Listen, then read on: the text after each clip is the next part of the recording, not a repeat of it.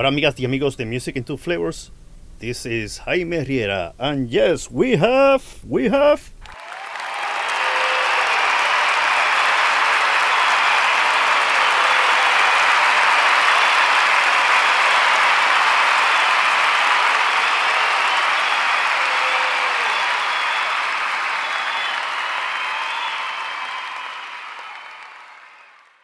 an episode in English. Yes! At last, we have an episode in English.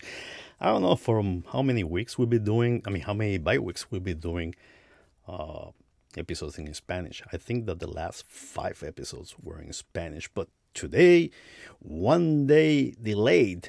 Yes, one day in delayed because I had too many things last night with one of my dogs, so I didn't had any energy in uploading and editing this episode, but yes, we have.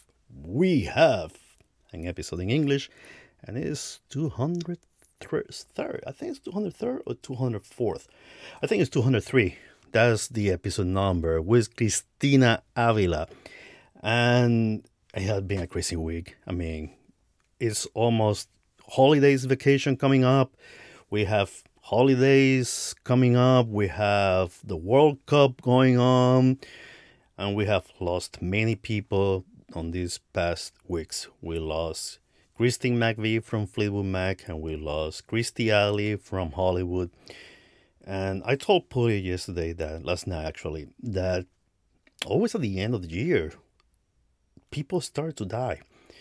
And death was not a thing that we were worried when we were younger. Now that we are mature, we are more concerned and more aware of people dying.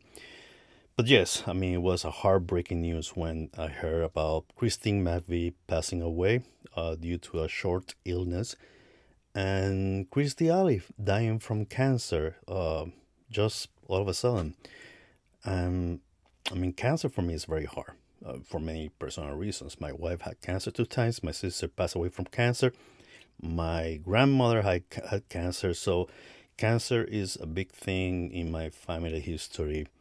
And every time someone dies of cancer, it it, it takes a big toll on me. I mean, it's, it's, it's a thing that is a big burden, mostly because I have seen people suffering, and mostly as a caretaker. Um, it is it is hard. It is hard. Uh, but anyhow, leaving sadness to the side, tonight, today, this afternoon, this morning, I have Cristina Avila, and we recorded this episode about a week ago. I think it was on Friday. Last Friday, actually, it was last Friday. Sorry, it was last Friday, and we talk about women in music.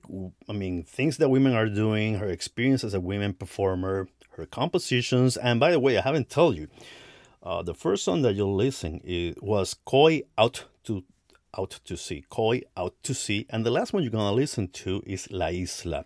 Both works has been composed by her and performed by different guitar performers. Uh, and you will know more about those compositions on this episode and more about her life, how she moved from Rio Grande or from uh, Brownsville.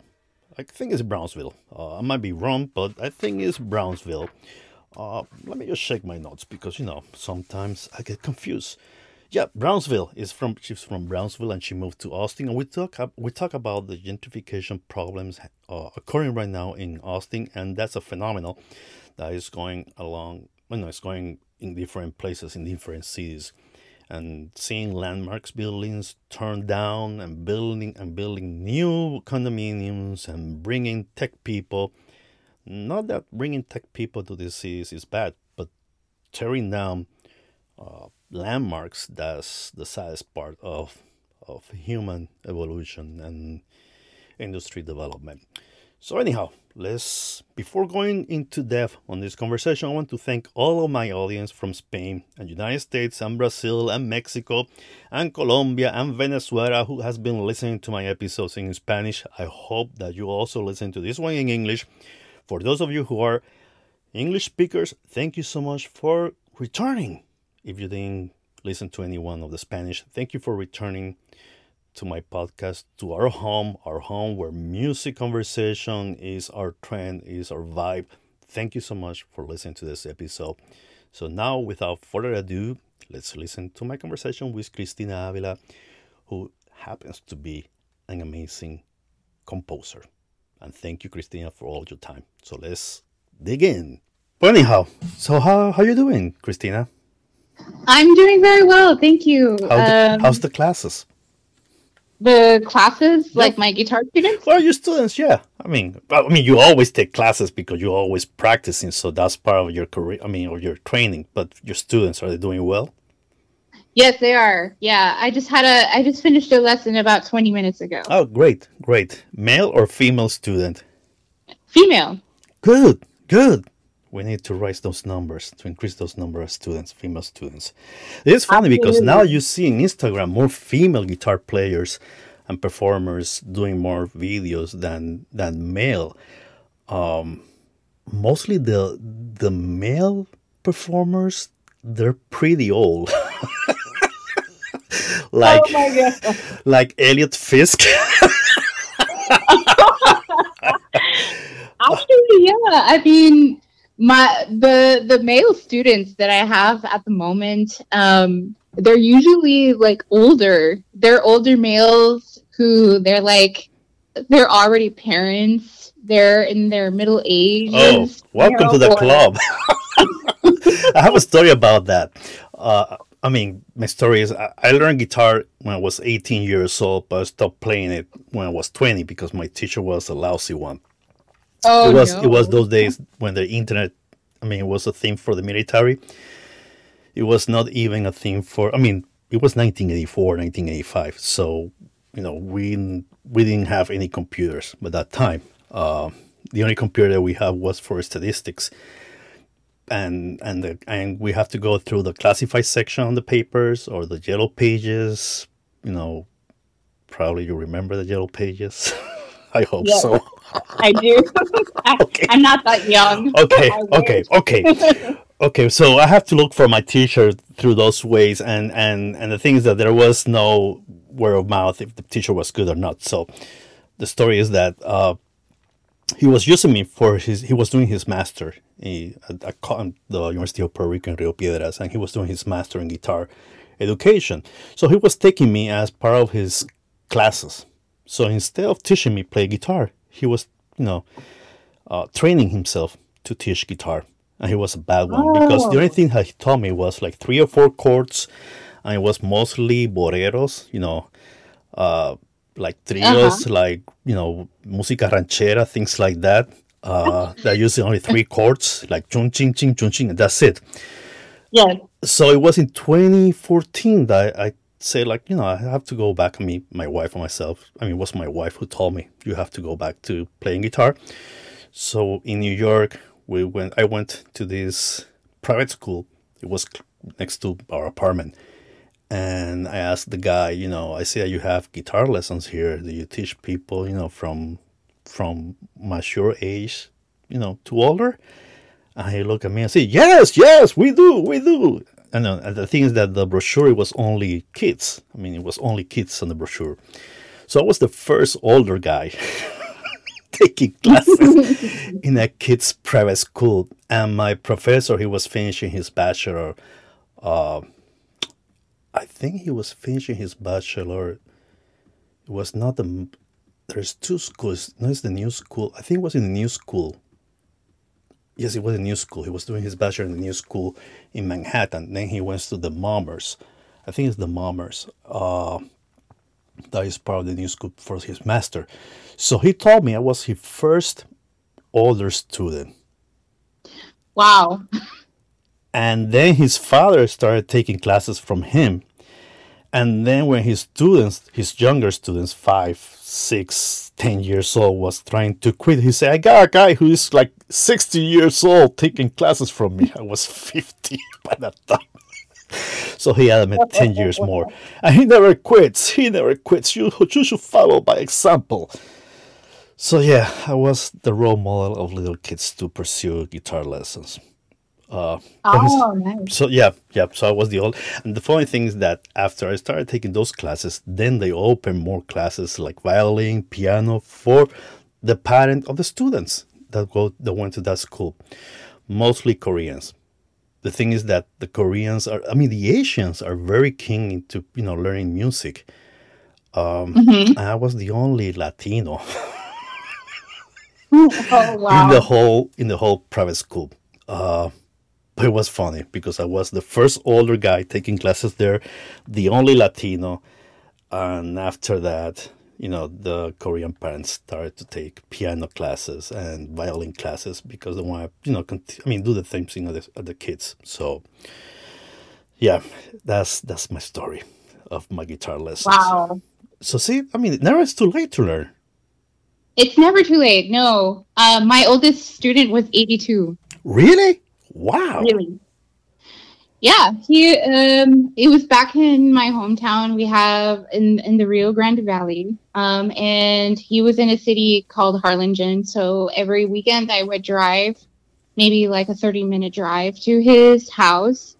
And my very first lesson with him, I thought he was maybe like 60, 70 something and he opened the door and I was like, "So, t- please tell me a little bit about yourself. What you would like to learn." Um, and he said, "Well, I'm 82, and I just moved back here from I forgot which city." He said, and he said, "And my wife and I are newlyweds." So I thought that was really amazing. He said, "I want to learn guitar because I want to take her camping and I want to play with her and sing songs with her when we are sitting around the campfire. So does she play Oh. guitar or she just sings? I think she just sings. Okay, yeah. that's nice. I mean, for A2, and he wants to do continue doing camping and sitting by the fire and singing.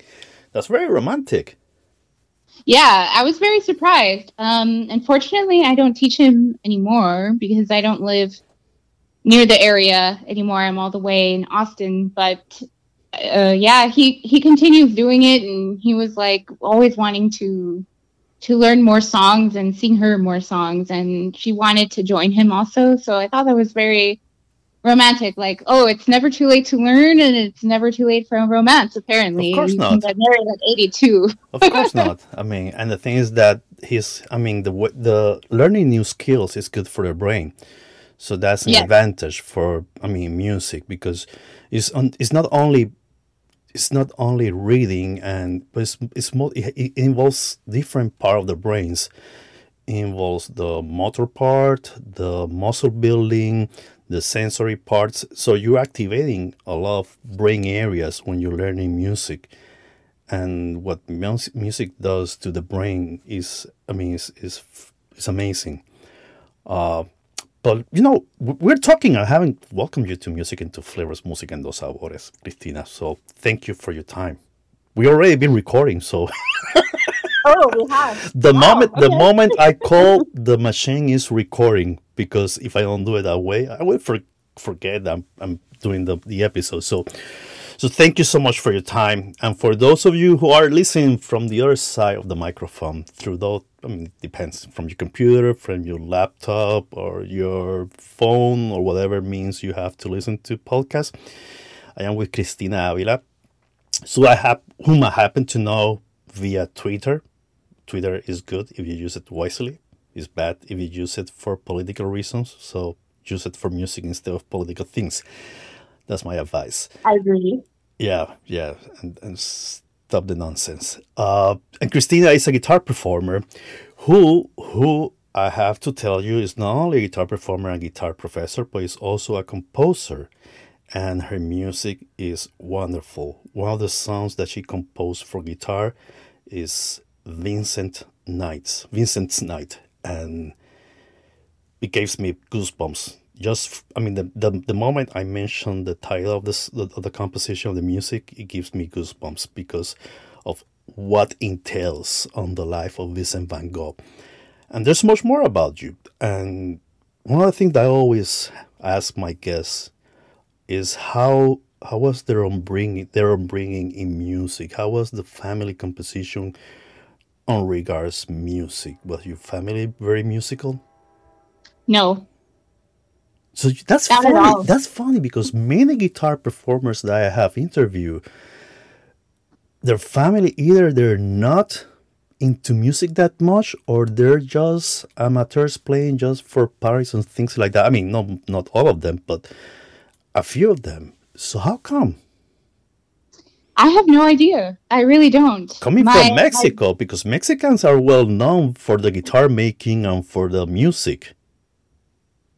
Yeah my my parents weren't very musical and my entire family isn't very musical. Uh, i only have one other family member who is a musician and he actually became very very successful. Um, his name is leo pena and he is recently retired and quite young actually. He's in his early 40s and he retired as a lieutenant colonel Oh, there you go. uh, yeah, he was the deputy commandant and director of training for the United States Army School of Music.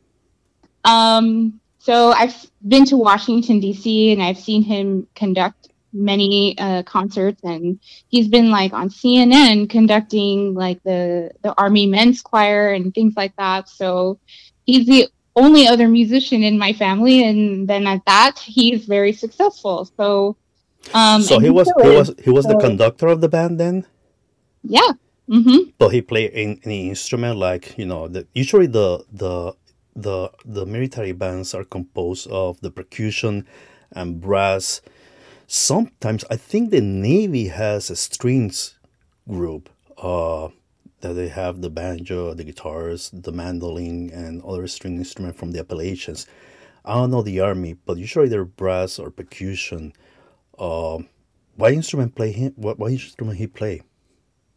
He was actually he played piano a lot and he studied voice when he was Oh. in college. Nice. So yeah, he did have musical background. Um, and basically he was assisting the commandant in overseeing all the operations and the training and planning and things like that for the United States Army bands and so it was pretty amazing and he was always like the musician in the family. I remember going to Christmas parties on Christmas Eve and if there was a piano they were like play something please play something um and that's all that I can think of as a family member in my entire family that has musical background. Are you taking his place now, playing music for every family gathering? I bet you are.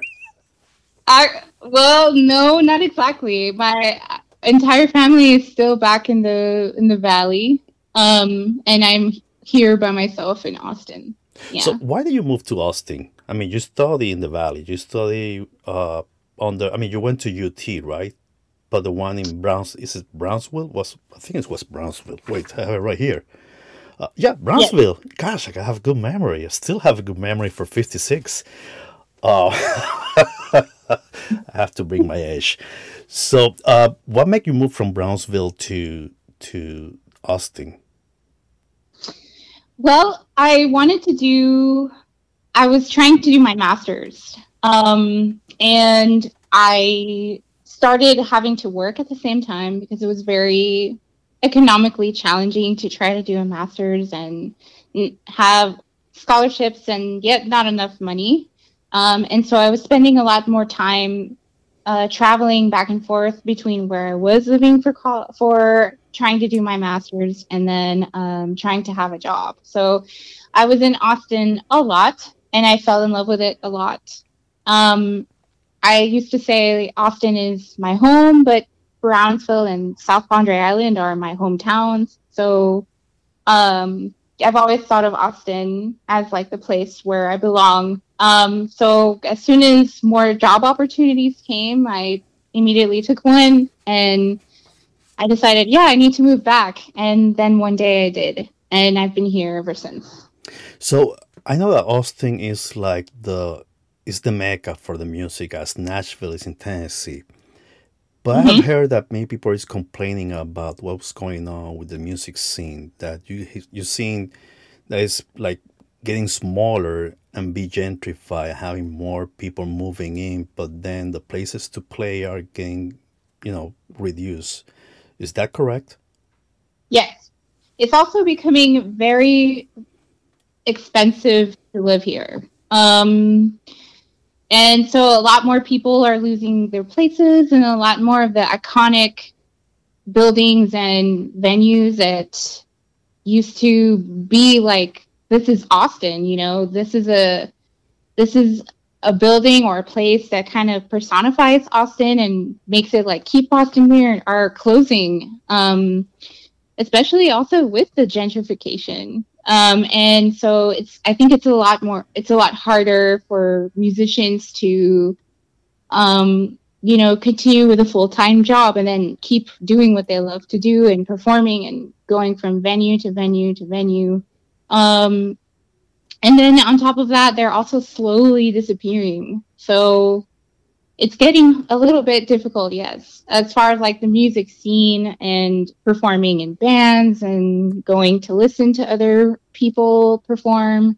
Um, in the classical sense, though, I think it's getting a little bit stronger as far as like for classical guitar, though. Okay. Yeah, I mean, mostly from popular musicians. I mean, musicians that performs pop music, country music, Americana music. They always complain that they don't have enough places to play in Austin. And the thing, even though that in Nashville you have a whole place to play music, the competition between music. I mean, everyone wants to become famous and everyone goes to Nashville, and you can see people, you know, with their acoustic guitar on their back or, or bags with the instruments and going to the streets and playing just to to make the cut. We, I have seen. I went to Nashville. I have seen the gentrification process. All you know, also taking place there, like those iconic places outside of the main streets on Nashville.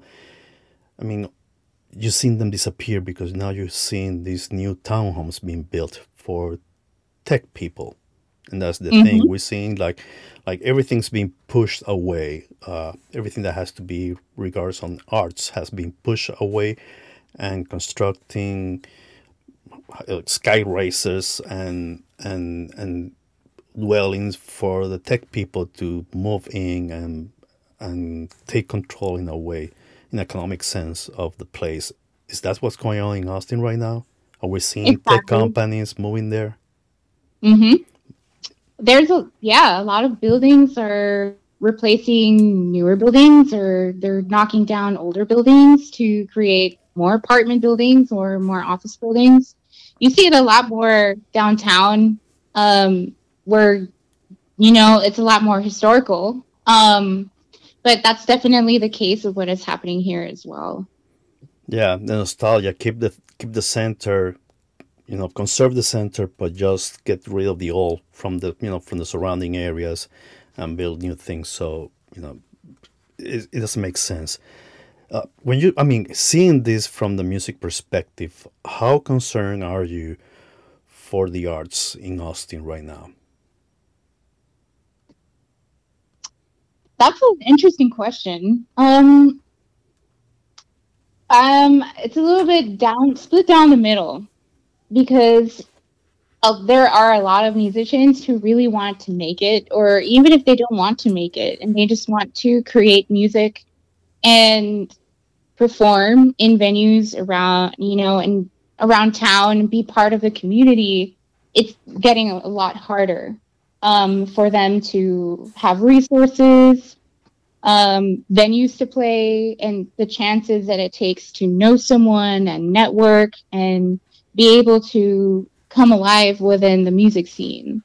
Um, but as far as like in the classical world, for example, Austin, what I love about Austin um, has what we what is known as the Austin Classical Guitar Society, but now they just go by Austin Classical Guitar.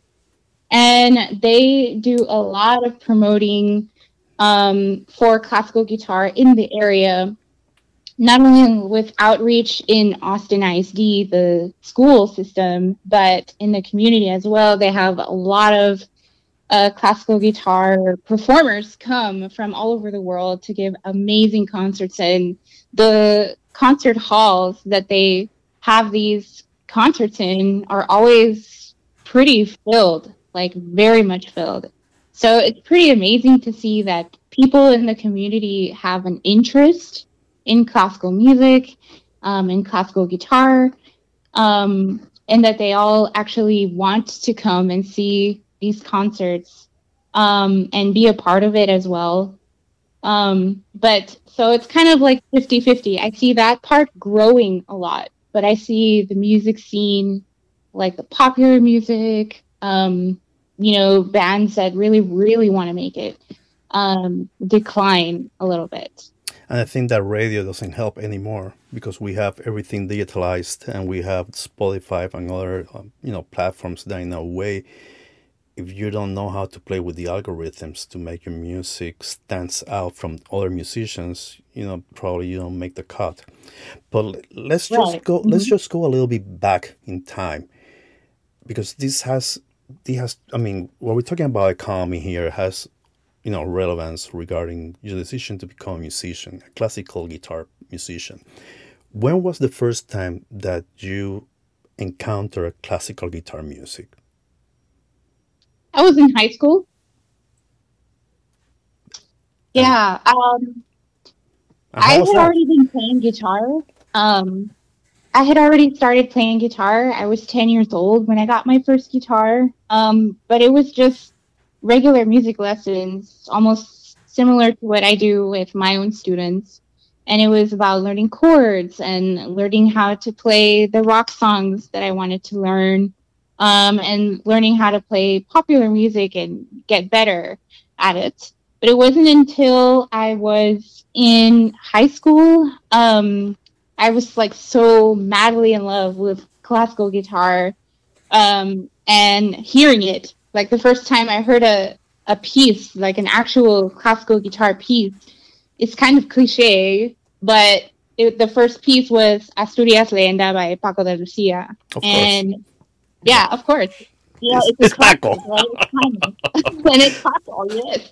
And um, yeah, and I was like amazed. I I remember showing my teacher it, because we had guitar class in school, and his name was Armando Martinez, and I he told me like you know you can study classical and you can learn how to read music on it and you can play this piece you can play many many different pieces and he told me about, you know, going to college for music and actually studying classical guitar and things like that. And he really opened the door for me to see all these possibilities of the things you can do with classical guitar.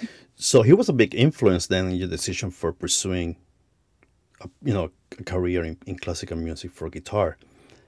How oh, how how how, yeah. how how he saw Paco de Lucia and flamenco music? Because you know there is like some kind of bias between, I mean, the old days. Let's talk about it. It's the old days. I don't know nowadays, but in the old days, a classical guitar musician will not play flamenco because we'll tell you that flamenco is not even music.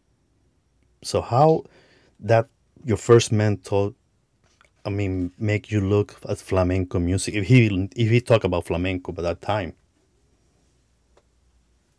Oh, um, he basically showed me that you know, you the this is flamenco. You can do so many things on the guitar. It's not all about rock, because I even at the time had an electric guitar, Fender Stratocaster, and my influences were like all about wanting to get better on that, wanting to get better and faster. And he was like, you know, there are many different types of music that you can play on the guitar and many different styles and types. And he's literally made me realize, like, wow, the guitar is so versatile.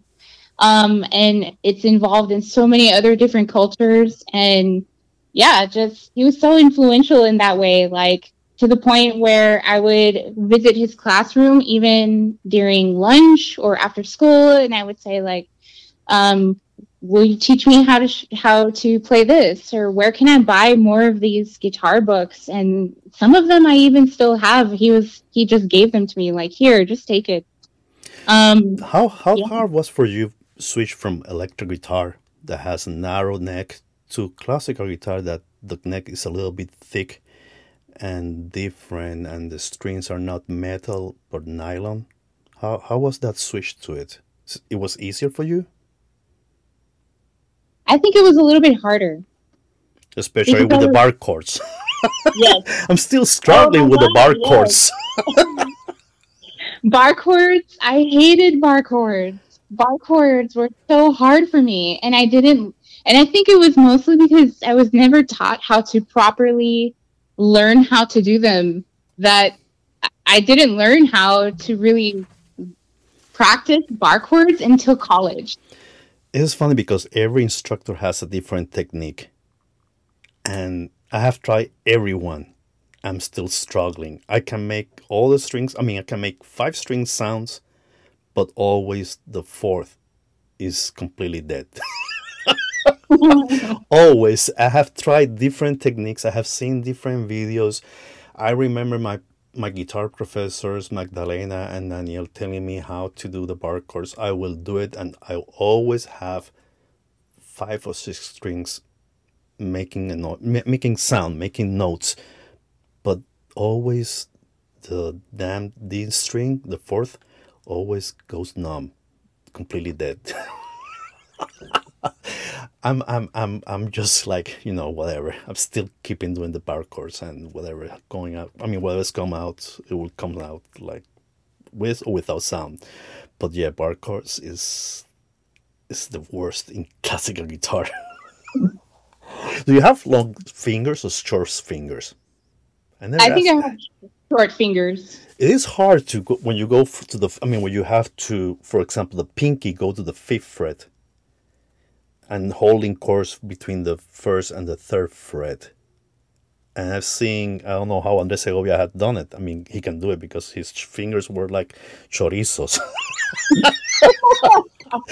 I never understood how he can manage to play so many strings at the same time without, you know, crossing or, or, or numbing the other strings with those fingers. Uh, in the case of Paco de Lucia, he has long and thin fingers.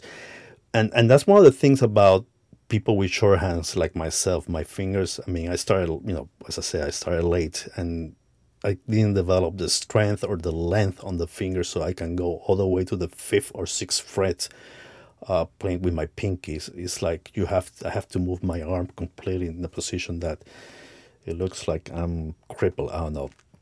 It happens to you as well when you were switching to guitar, to classical guitar. Do you have struggling, that's kind of struggle for, you know, playing in the, in the neck? Certain notes? Uh, absolutely. I I have flashbacks to my professor saying, "Play through the pain." Actually, now it's different. The re- the rationale behind teaching is that you can. I mean, you have pain, you have to stop because mm-hmm. pain is bad for. I mean, it's bad for your muscles. It's bad for your hand. So that's the old school. You know, play with your pain. It's like not anymore. I mean, it's not like I uh, I would think uh, Barrios that he would play be playing like ten hours for ten hours nonstop uh, until his fingers bled. Uh, not anymore. I mean, that's there's a book about that that tells you not to do that because it's worse for you. How was when, when you decided to be a musician, a classical guitar musician? What did your family thought about it? I mean, because you know the parents usually say you're gonna, you know, you're gonna go broke, you're gonna be poor, you know, do that as a hobby, take another career. What what the the their opinion, on your decision, if they have any? If, oh, the same. There's the same as everybody else, I think, or the stereotype of parents. You know, they want what's best for you, and my mom was really supportive, but she was more like, okay, if you're going to do this, what plans do you have to make a living? Um, versus, you know, some other people were just like, or other people around me were like, maybe you should think about something more practical. Um, because for the longest time, um, before I actually fell in love with the guitar, I the, everyone would ask me what I wanted to be, um, or what I wanted to grow up to be. Like, what do you want to grow up to be? Um, and my answer was always veterinarian. That I wanted to be a veterinarian. Um, my neighbor was a veterinarian, um, and I grew up playing with his daughter. Um, and it was always like that was my dream come true. I wanted to be a veterinarian, but I saw the the sad part about it a little bit too early, and I think I wasn't ready for it or to understand it in a logical or medical medicinal way. Um, and at the same time, I was slowly falling in love and getting more involved with music, and it was kind of taking over.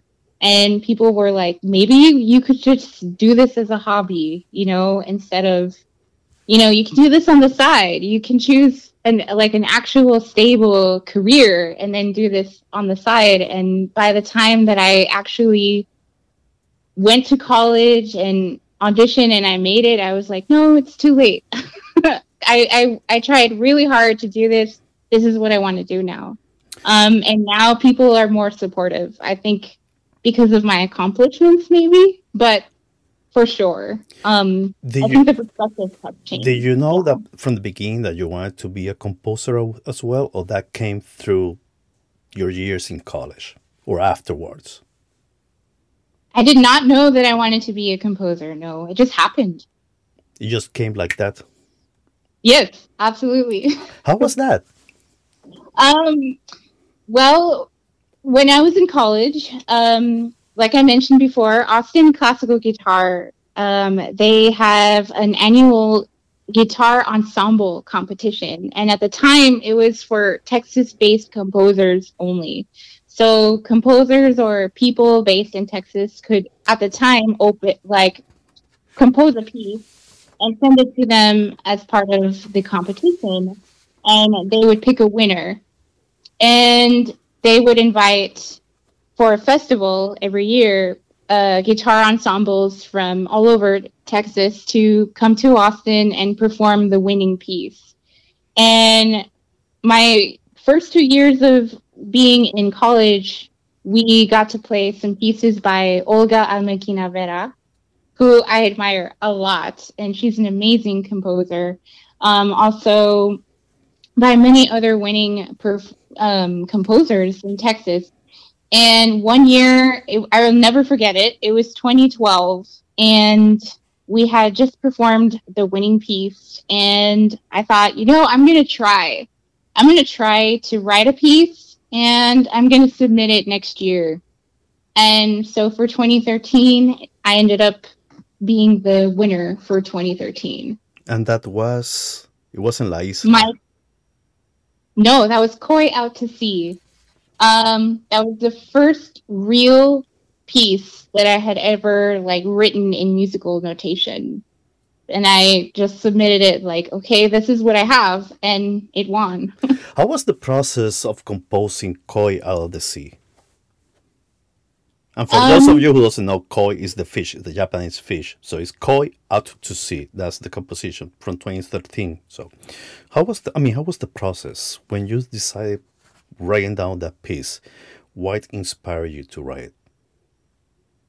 First of all, the city of Austin. I was like, we're in Austin. I decided to try out this competition and I was very stubborn about it too. Like, I'm going to write something. I'm going to write something. And I spent a year working on it. Like, I'm going to write this piece and I'm going to submit it to the competition next year.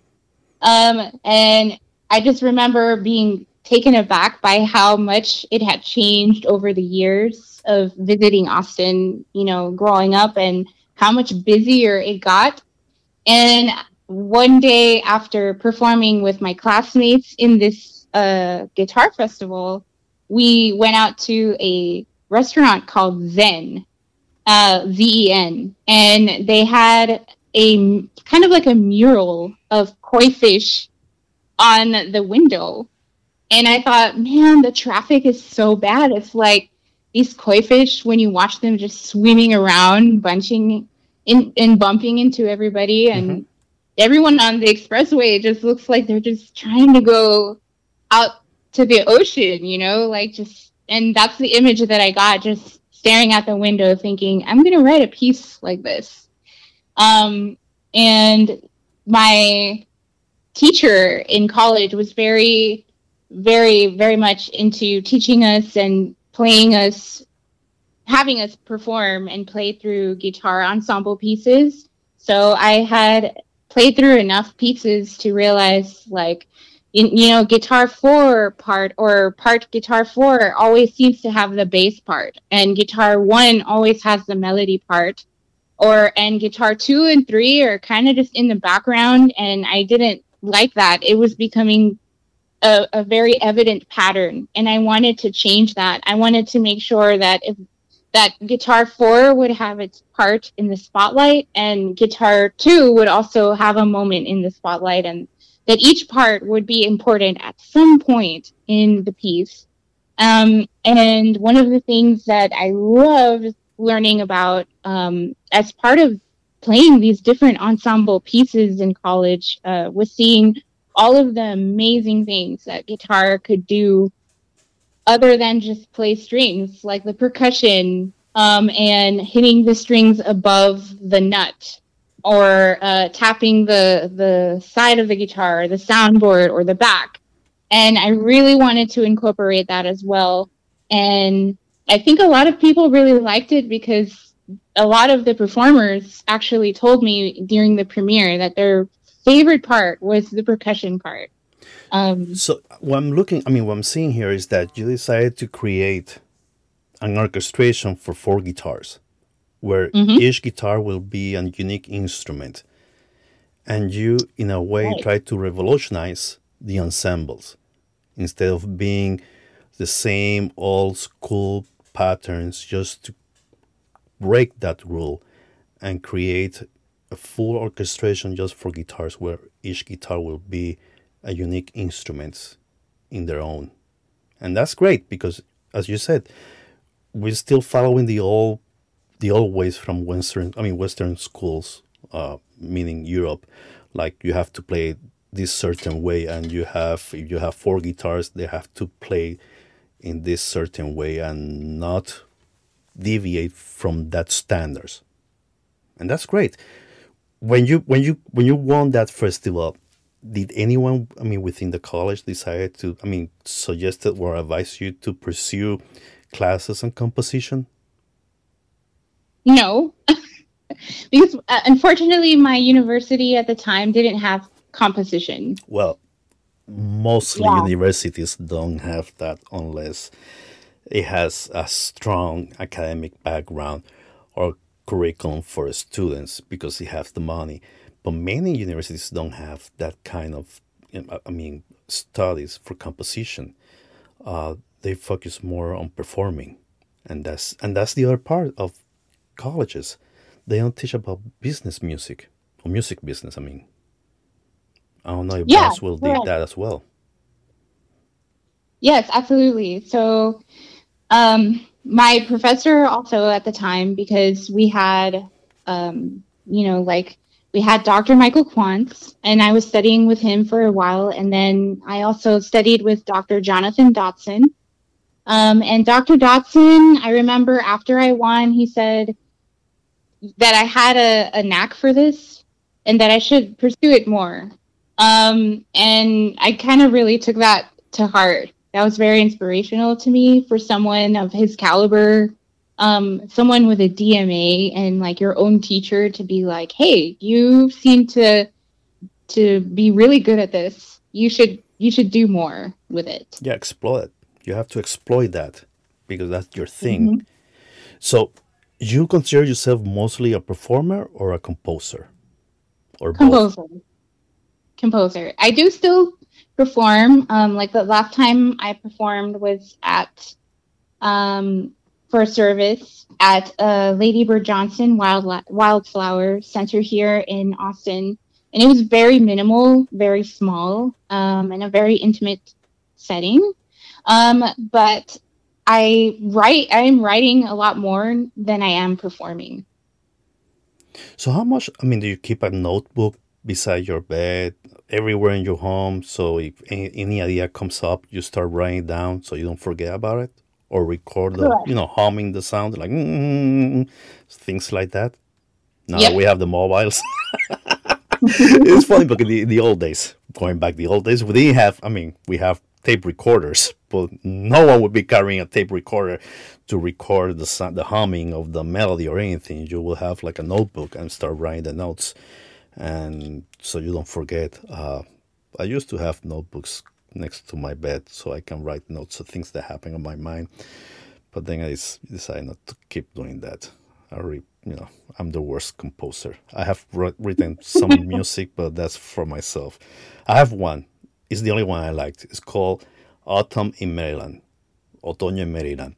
And it's like, it's similar to Spanish romance, but it's very different because it has some bar chords and other that are not bar chords. And it's like very repetitive. My wife says that it's very boring that someone is dying. A friend of mine told me that I should send those music to Netflix for a terror movie. I don't know if he was praising my my music or, or was telling me it was bad. Uh, but you know, there are always critics saying bad things about your work, so I don't care. But mostly when I compose it's for myself, just for you know, just to keep creating connect, bring connections and things like that. Do you prefer composing for ensembles or for solo or for duo performers? Because I know that you have done everything for from for four guitars or five guitars to two guitars to one guitar. Which one is easier for you or more challenging? Hmm. I don't know. I think they're equally challenging. but I enjoy writing all of them. I really do. Like right now, I'm currently working on another uh, guitar piece, but it's a duo for guitar and voice. Um, and uh, I think the challenging part for me is because I mean I'm a guitarist, so I know how to write for guitar a lot more than I do to write for voice. And so of course, like before I finish it, I want to make sure I get the opinion of a vocalist. Like, hey, this is possible, right? These notes are possible. I'm not gonna kill anyone, right? hmm Um, but um, yeah, I, it's. I think it's equally challenging, but I also really enjoy. I don't. I don't think that one is more challenging than the other. I think. I think if anything, one will take more time than the other. At least for me. Um, but I really don't find one harder than the other. When you write the music, do you have a specific musician to perform the music, or you write the music without, I mean, without thinking who's going to perform it? I think it's both. Like right now, I have a commission, so I know the person who's going to be performing it when I finish. Um, So how, how the commissions work? Because I know that you have from uh, New York City mezzo soprano Victoria Thomas that she asked you to write a piece. And I know that uh, I think it's the duo Tenebroso, which the name I love the name of that duo. I'm, when, when I read the name, I was like, this is the kind of name that mm, it has to make a huge hit in the music business. Tenebroso. I know that they have asked you for pieces. How how did they get to know you? I I really don't remember, but yeah, um, I became I mean, you don't Oh. advert, you don't you don't make any advertising that you know I'm a composer, I can write for you, or or is it because you have written down composed music and sent to musicians and they they listen to it and they like it and they ask you for that and they commission you music for them? Yeah, correct. They they heard my pieces and they really liked them. Like Vincent's Night, for example. Um, I was already working on this idea because I'm already a huge fan of the visual arts and I'm a big Van Gogh fan. I have many, many books and biographies on Vincent van Gogh. Um, and when I was, so I already had the idea in mind and I was already working on it. And when I was working on it, I got an email from the first performer of Vincent's Night, and his um, he was like the young um, winner or the young guitar winner for the GFA competition before that, and he was studying at UT Austin. Um, and his name was Thales Smith. And he reached out to me and said, basically, I performed in your premiere of Koi Out to Sea. I really liked it. I like, um, and I had met him and spoken to him before the, you know, the guitarists of UT Austin. And he said, and I would like to include a piece like for solo guitar in my thesis, um, for when I graduate and for my, you know, recital for my to graduate. So I, I, was like, I'm already working on one. I can send you that one. And it was Vincent's Night. Um, so I sent him all of you know the information about Vincent's Night, and I had originally thought like that I was the one who was going to end up recording it and blasting it everywhere. Um, but Thales did an amazing job, amazing job, and I started sharing it everywhere as well. And so social media plays a big part in my uh, getting my music out there because I think that's where also Kristen Waligora came across Vincent's night as well. And that's when she also asked me to um, write a piece for her duo. Yeah, and, and the, and the thing and the thing about Kristen is that you can, I mean, as you say, uh, there are two people that have played Vincent's Night, and both are videos. But Kristen took Vincent's Night to another level in performing because she she recorded her video in a nature setting. And, yeah, and and, and because of her, also that it was able to come out in uh, BBC radio. Yes, and the thing about her is that she make it sound so natural. I mean, you can imagine Vincent struggling with his demons, his inside demons, uh, and all the things that were going through his mind. Uh, and and there are critics of the music of your music saying that the the critics, I mean the reviewers, not the critics, let's call it reviewers, they were praising the work because they felt those demons through your notes, through your music and that's not easy. I mean that's not a good i mean that's not an easy way to make people feel. I mean it's, it's making feel i mean making people feel like vincent is not so easy. And your music in vincent nights makes you feel all the struggles the, his inside struggles that he had to face during his last years and the and, and the many things that he was in a way demeaned by by his peers or other people who didn't understand his work, his paintings.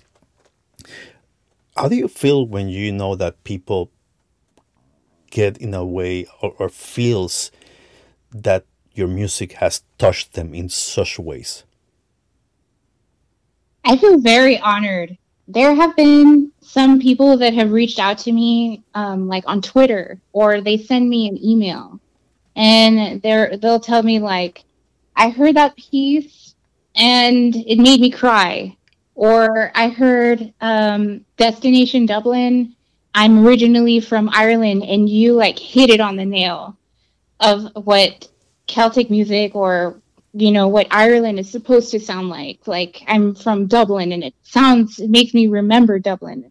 Or it I it made me want to read more about Vincent's life and you know why he was so upset or depressed or what he went through. And it makes me feel really honored because i poured a lot of myself in there as well. Um, i really wanted people to feel what he was feeling because there's so many so so many movies or books that explain like he was going through i don't know x y and z.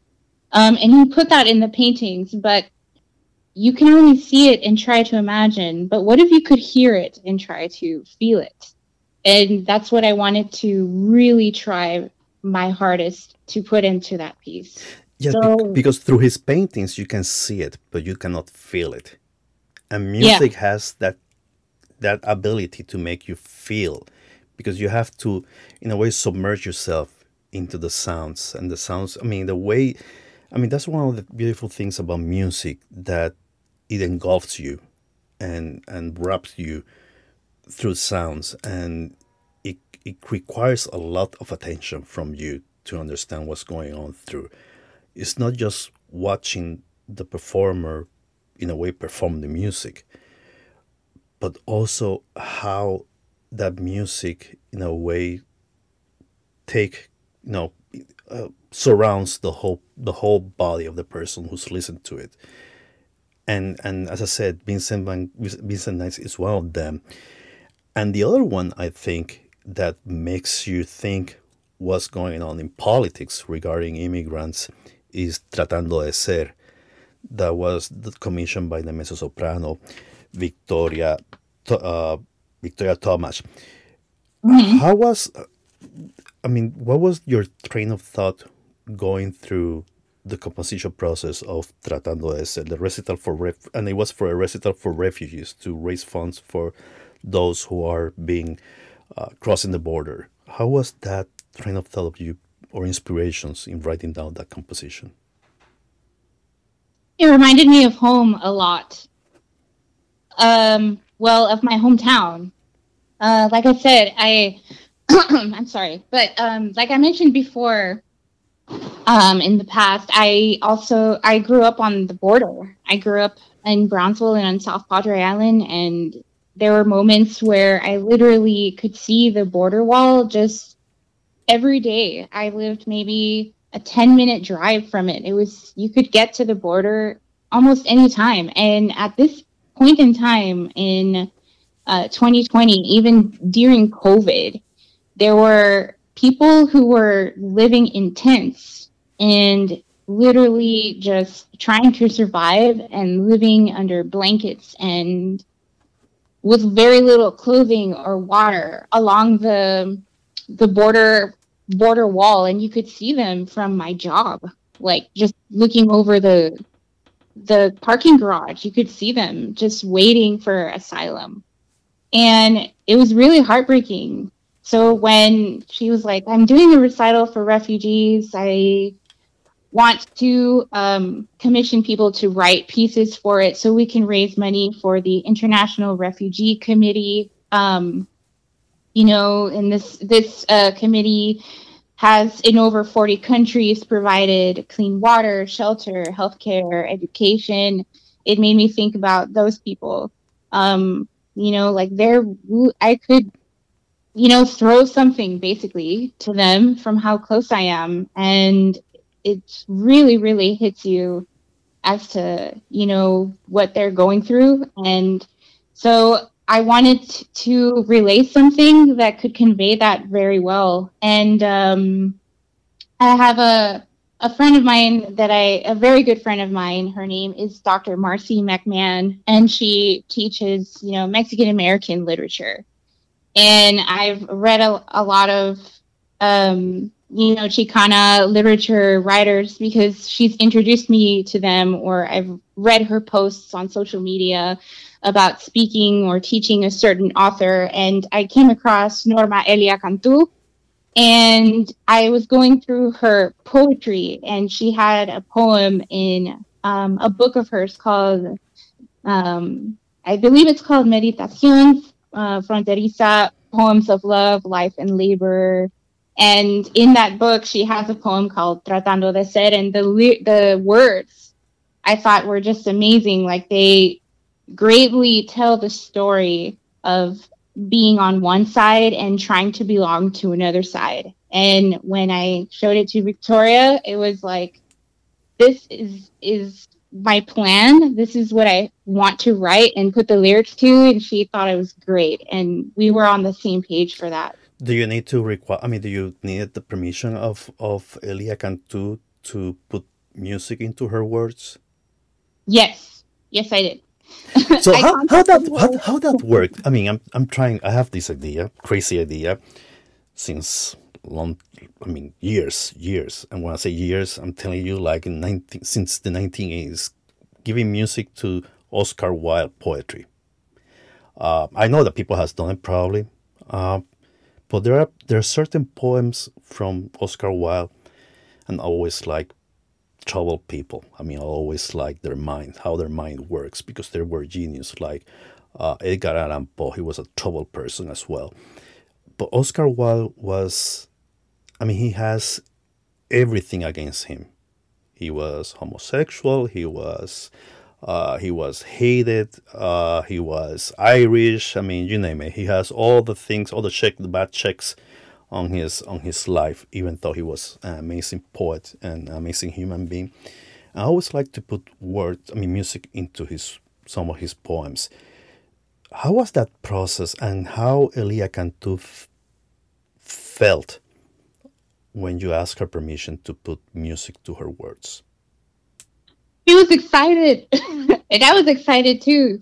Um, be- yeah, it, and I know because um, my very good friend that I mentioned before, Dr. McMahon, um, she put me in touch with her, and I was able to send her a, a direct message to ask ask for her permission. Um, and then after that, we literally became friends on Facebook, and we started tagging each other and everything. Like, look, like she she would put like my my words are being performed, and I would be like, I'm writing music to her words. So it was pretty pretty exciting at the same time and and she did seem very excited in fact the next piece that i'm working on that i mentioned for voice and guitar is going to be to another poem by her as well is it hard to put music into the words of a third person a little bit i'm trying i'm trying to see the point of view where they're coming from and trying to match it how do you how do you convey the message through music of those words? How do you do that? Ooh, that's an interesting question. Um, I don't know because I, I try to feel what they're feeling or what they're trying to convey in that one, you know, moment. I don't know. Like, for example, the the piece that I'm working on now is another poem you know, by Norman. It's called Border Triptych. Um, and the beginning line of that one poem called Border Triptych says, Sangre en el desierto. And I'm just like envisioning how rough and tough that atmosphere is, you know, of like a desert and imagining like blood in in in a desert and I I want to like make a melody line that tries or a sound that tries to convey that and even if it's just like that one line or they're just like four words like that's my goal to do in in just that small amount of time. So it's it's a little bit difficult but i feel like i have fun with it also to try to convey that small that small sentiment and put it through a much bigger picture. Do you go to the I mean, have you ever thought about going to the places and and, exper- experiment what the person might feel like walking in a desert and feeling the heat of the sun, you know, right there at 12 noon or doing things like that? I have, yeah. but then again, I mean, Norma is also from the Rio Grande Valley. So I feel like we we have that connection already. So I know, like, for sure, we probably experience a little bit of the same things or know where we are both coming from.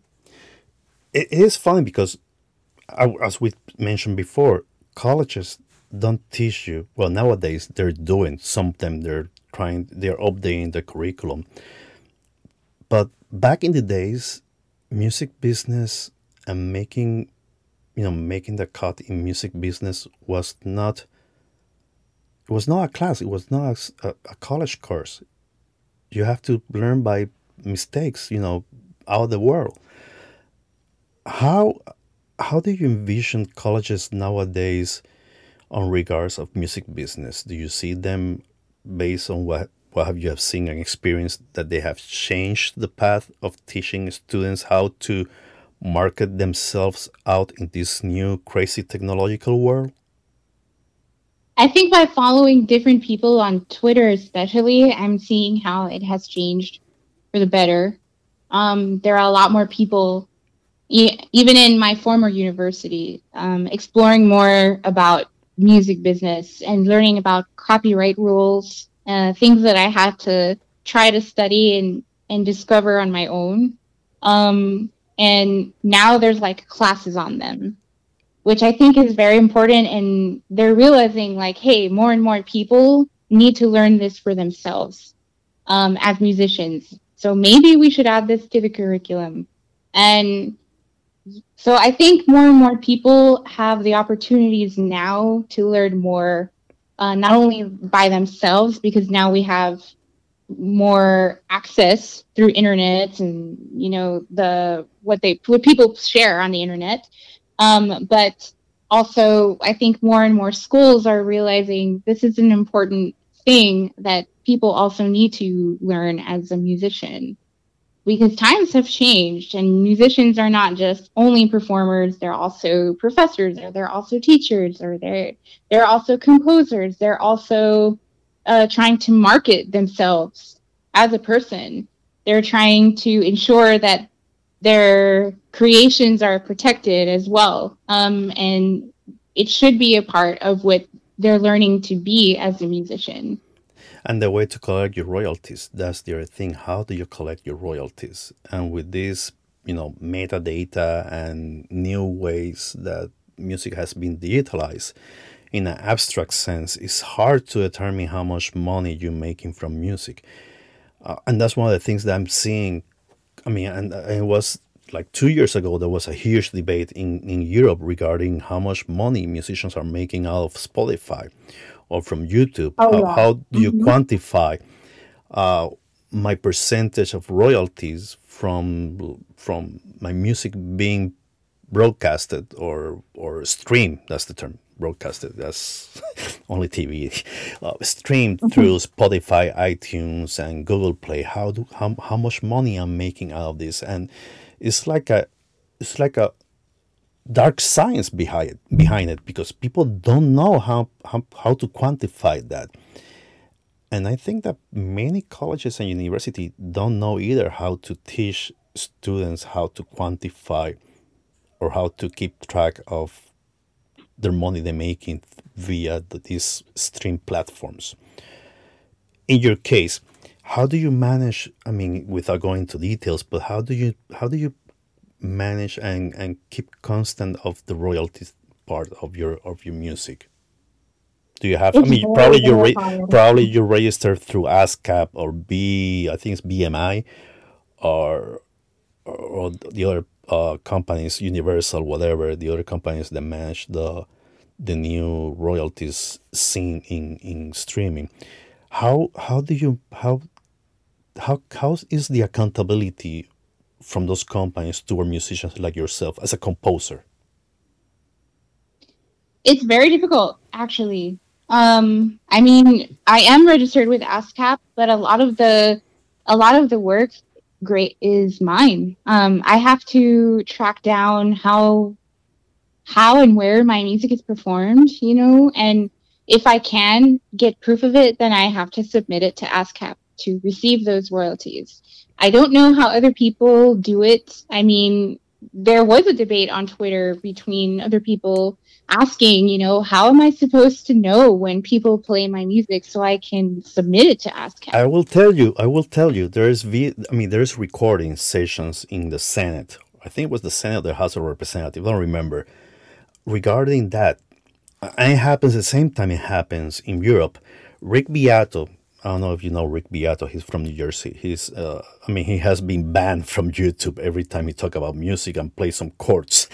Uh, he has million followers. It's funny because he has been many of his many of his videos has been turned down because rock groups because he speaks mostly about rock groups and jazz but mostly rock bands they have people they hire people to be 24 hours behind a computer searching in youtube and spotify itunes who's streaming their music without licensing Wow, yeah.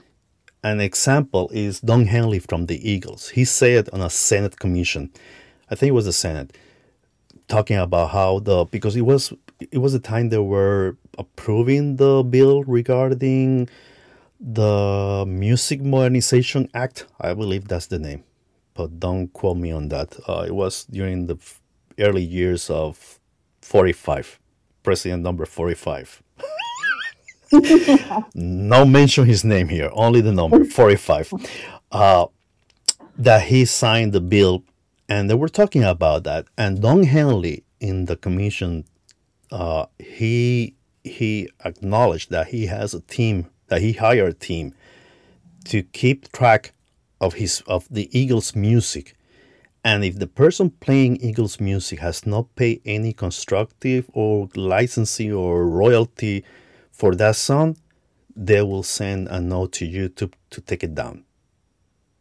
Wow, that's amazing. Yep, but the thing is that they have the money. Yeah. they have the money, they have the power, because they make. I mean, you know, it's the eagle. It's eagle. The Eagles. They have the money of all the royalties they make through Universal, and that's the thing that happening right now with with rock musicians like Bruce Springsteen, like Bob Dylan. They decided to sell their catalog of music because they don't want to be, you know, at the end of their careers following up who's downloading, who's doing things with their music without paying. So just pay me a lump sum in advance, you know, a projection of how much money my catalog costs, and you will be the one in charge of keeping track of who's downloading music or who's listening to music or just playing music without any pay, royalty payment. So you're being in charge. And that's the reason behind them. They will not tell you why they're selling it, but that's the real reason behind it because it is hard to keep track or how much your music is playing or is being streamed through these platforms. And it's a, it's a burden on, on independent musicians and composers like yourself. And that's, and that's what I was going through with my question. I mean, how hard is for you to keep track of where your music is being played or where those people that commission your music for recording is played and you don't receive any revenue of it because it's being played in a radio in Europe and they don't follow the ASCAP rules. Right. Mm-hmm. Yeah, it's it's very very difficult. I'm still following up on that myself. I'm still following up on performances from last year. Um, yeah, I a lot of people have been very very very nice and when they write me and they're like, I would like to purchase Vincent's Night and, and play it for my senior recital or play it for a, a, a faculty recital or something like that, they are actually very, very nice. And they'll send me photos of a program or they will mail me a program or they'll tell me like, hey, by the way, would, would it be okay to um, play your piece like in my class? uh, because I'm wa- I want to talk about the visual arts and music, and I think it's a great example. Or can I play um, an example or a clip of your piece? And I'm like, yeah, sure. And I'm I'm writing these things all the time because I'm trying to keep track, uh, which means which which also go, comes down to like I have a friend who is also a composer, and we went to school together. And he has written many, many guitar studies, and he also sells them on his website. Um, and he's gone through the route like where you know you can also download the PDF instantly. But after that, then what happens? Like, how do you know where they're performing it or who purchased it? Um, when they're going to perform it or if they're going to perform it at all. How do you keep track of that? And he also said, you know, you should do that. You would get more sales. And I'm like, well, I like things to be personal. I like to send things like a note with people who purchase my sheet music.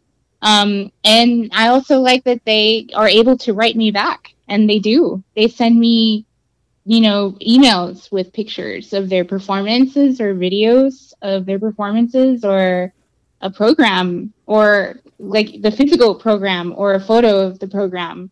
And it actually helps me keep track. Um, so that's also one reason why if you visit my website, I don't have like an option to order and people send me emails all the time like hey how can i order it? or how can i purchase it? And i think that's one way that i'm able to actually be able to keep track about of that part.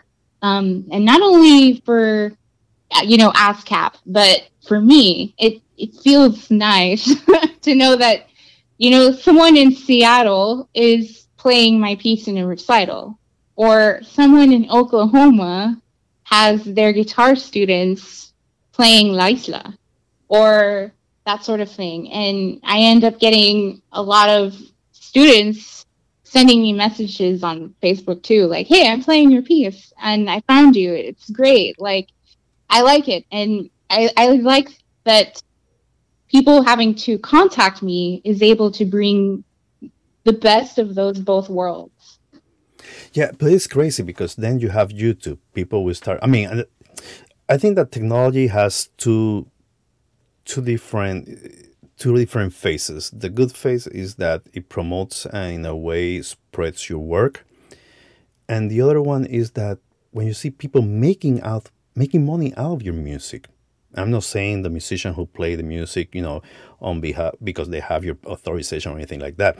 But in the case of your friend that he sells the PDF through his website, and then you have this person playing his PDF music in a recital and making money out of his music, but he doesn't receive a cent. And you get Yeah, and you know that know. he's make he's and you and you know that he playing the recital or or or or a special event not because he asked permission to the to the author of the of the work, but because someone posted the video on Twitter or in Instagram or Facebook or whatever next social media platform they create, and you haven't received a penny, but he was paid for playing in that event, even as you know, even a hundred dollars for that moment, but he didn't receive not even one penny, and that's the and that's the thing about technology that you know i mean i don't know. I, I see technology like like it's like it has two different faces the good face it makes your music well known across the world and the and the the other side of the of the coin is that you don't receive the money that you that you work for it. I mean your hard work is not paying and that's the sad part. And there has to be accountability. I don't see these digital platforms concerned about that. The only concern they have is that how many downstreams, how many hits uh, I can get from the clients, from the customers, from the public, and how much money I will make in the stock exchange. And that's the the worst part from these technology uh, companies that and that's why you know that's one, one of the things I hate Spotify because you don't know how much money they're making out of musicians. And even, even independent or world renowned musicians you know how much money, money they're making up from them and how much money they're they're paying to these musicians. And that's the sad part in the music business. And it's like the the elephant in the room that no one's want to talk about it. Not even the Yeah. politicians. I bet that there must be lobbies from tech companies in the Senate and you know in Capitol Hill and any other country, you know, trying to avoid special bills and statutes that will control and regulate this market uh, because it's a free enterprise for them, but not for the musicians. and let's talk about women in music business because that's the other side. That's the other side of the coin that people don't want to talk about. We're seeing a lot of women performing, but we're still seeing the bias in payment between men and female musicians, and also in colleges. I remember I told you before when we were talking a few weeks back that I was reading this book from the 19 from uh, from Eileen Carmi that she was talking about uh, the 1910s and 1920s in Chile uh, and the societies created to fund and assist the musicians because they, there was a, a, a battle between are the musician is a profession or is not a profession. And in the 1910s there were new organizations that were created so they can support the musicians and protect the musicians like the unions kind of uh, but not that political. And the books will tell you i mean the, the registration books will tell you no females allowed because female were only learning music for for entertaining purposes. That was the thing, entertaining or teaching, and teaching was the profession, not the music. Two different things. They were making distinction between teaching and music. You were teaching music, but you were not musician. You were a teacher, and if you learn music, it was for entertaining purpose. Uh, pr- I mean purposes. Uh, nowadays, we know that there were a huge amount of female composers and female musicians and female aficionados back in the days. And the numbers were not different to, to the same the numbers we have nowadays. How difficult is for a female, for a woman, to be in the business music? Or to me in the, the music business. Music business. I'm switching, Yeah, I'm, I'm, I'm uh, switching the words. I'm dyslexic. That's the problem when you know two languages. You start. Yeah. Damn it. I, I, I don't feel like I'm that famous enough to say. I mean, in your case, how difficult was to for you to get involved in the music business? How many, actually how many challenges you have to face and barriers you have to overcome, if any? if any at all. Um, I think if anything, it traces back to classical guitar. Um, because like like I mentioned in the past, um, yeah, I, when I first when I was in college from about 2008 to about 20 early 2010, I was the only female. There were about 18 16 to 18 guys.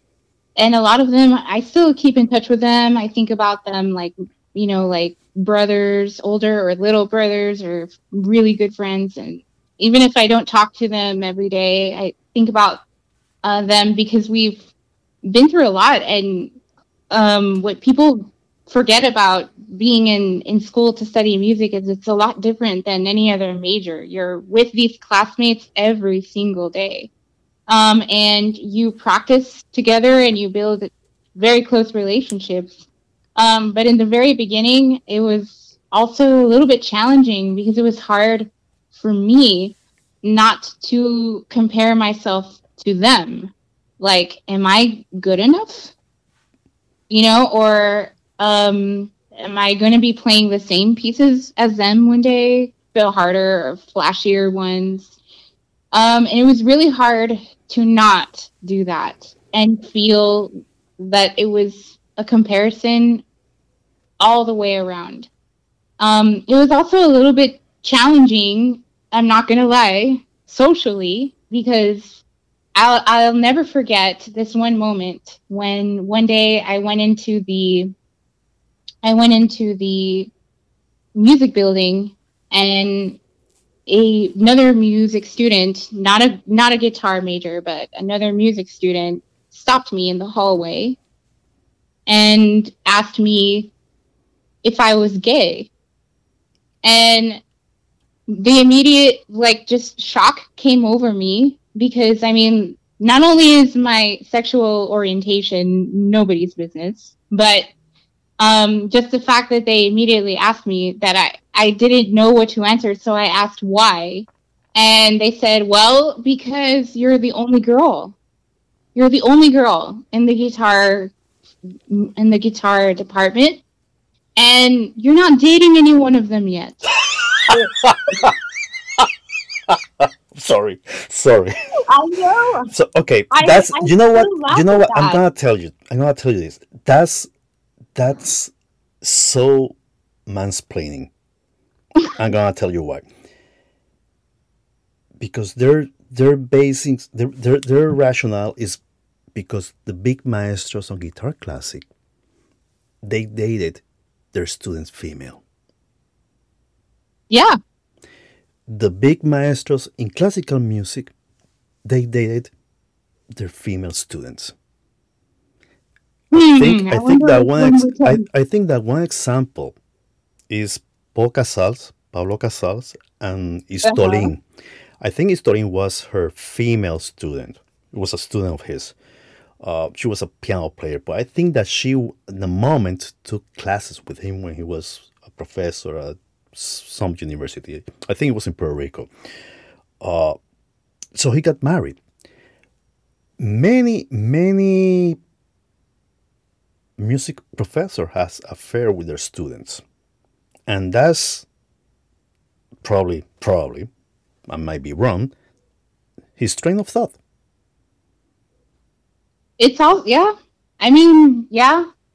I just thought that it was also hilarious, but also very shocking. You know, like shocking and weird because then that means that weird, like, that means that and that and that's the problem, and that's the fault is from the colleges. They should teach music history, and there are books, but you have to search for it.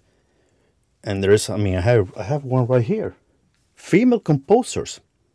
And they date back to the 19th, I mean, they date back to the 16th century. So there were female composers by that time. So they need to teach students, male, I mean, men, especially men, that, gosh, they were gay composers. Tchaikovsky was gay. Uh-huh. so they, they should teach people, I mean, his music history, that it was a men's world, and men tried to darken any female composer or e- any female musician. Clara Schumann was an amazing composer, an amazing teacher, an amazing piano player, much better than her husband. You know, that's my opinion. Uh, Fanny Mendelssohn, another great musician. But they were under, you know, because they carried their husband names, their their their branding because that's a brand is is being shadowed by their husband names and that's one yeah. of the problems of this stupid boys club world and that's or, my opinion or even, uh, or even female siblings and you know like uh, mozart's sister there you go no one talks Mama. about her and she was a great musician actually she yeah, was Mama. she was she was a composer and no one talks about her yeah, nobody, everyone always forgets Nannerl. You know, like that's that was her nickname, right? But her name was Maria, you know, Maria Anna, Maria Anna, and um, you know, she she didn't get the the the recognition that she deserves, I think, as much as her brother. Um, and there's even like some, you know, conspiracies or there's proof or I, I mean, like I've read both sides of the coin, like that some people even think that some music that is that belongs to Mozart or that they believe was written by him was actually written by Mariana, his sister. Um, so I mean, we we we're definitely coming a long way um, in getting female musicians and female composers the recognition that they deserve, especially that, and that is a good point um, like we were saying earlier, of technology, because then we're able to share the discoveries that we have and get people or these women more more information and more recognition. Um, like and and now we're able to support it even more. Like the um, the uh, company or the, the the foundation, there we go, called Donne, women in music, which basically, you know, donne, the word for the word in Italian for women that is literally dedicated to gender equality in the music industry.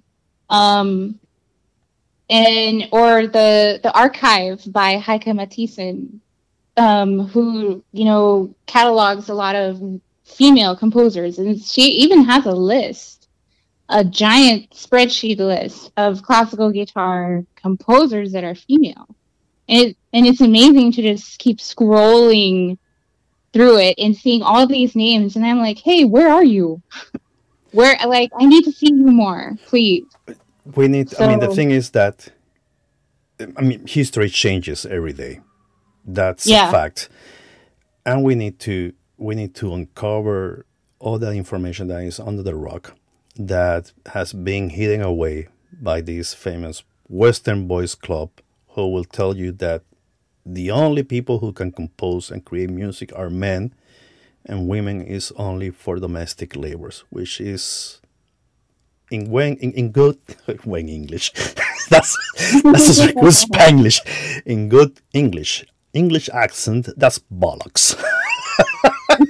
which it is, which it is, and that's one of the things that you know. That's one.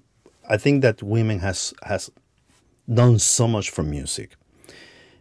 In in music, in poetry, in in painting, in sculpture, in all type of art form, women has been an important part of it, and we cannot keep hiding that. We cannot keep putting that. I mean, we cannot be continue shallowing that. And I think that that we need to change the mentality in colleges. And there and the thing is that there are many new deans female deans in music departments now. And that's a great change. Because usually the deans will be males the counterparts instead of female. And we are seeing a lot of females being taking the taking charge of the department of music departments and being in charge of changing the curriculum and teaching new things because i think it's time to let the women rules the world, like in New mm-hmm. Zealand and Finland. There you go. New Zealand and Finland, two prime ministers there. Uh, let's not talk about Margaret Thatcher. that's another. That's another thing. She was the counterpart of Reagan those days. So how do you th- how do you see the the music business developing with all that many females in taking part of it? do you see that this will be the trend for it? That we're going to see more people talking about female composers that we never heard before? Oh, absolutely. Absolutely.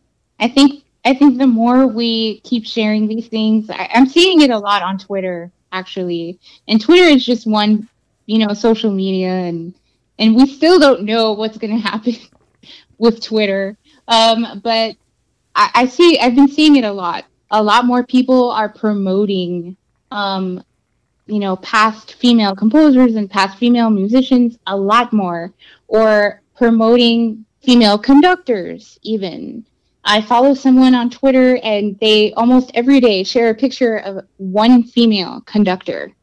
And i take the time to learn about her because i feel it's that important um, and, and, I mean, like, we also have other females who are trying really, really hard to um, share the legacy of female composers in the past history that we should really know about them, um, or that we should really know about. You know, like um, Sarah Fritz, who writes about Clara Schumann mm-hmm. all the time. Yep. You know, I I love it. I love it. She's a big advocate. I'm I'm I'm I'm crazy to have her on my podcast and talk about Clara Schumann. I'm crazy about her.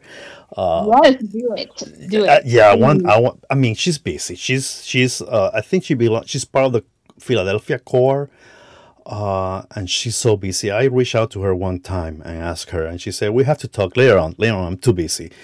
Uh, but yeah, that's that's one person I want to have her because she has the thing, and this is the funny thing.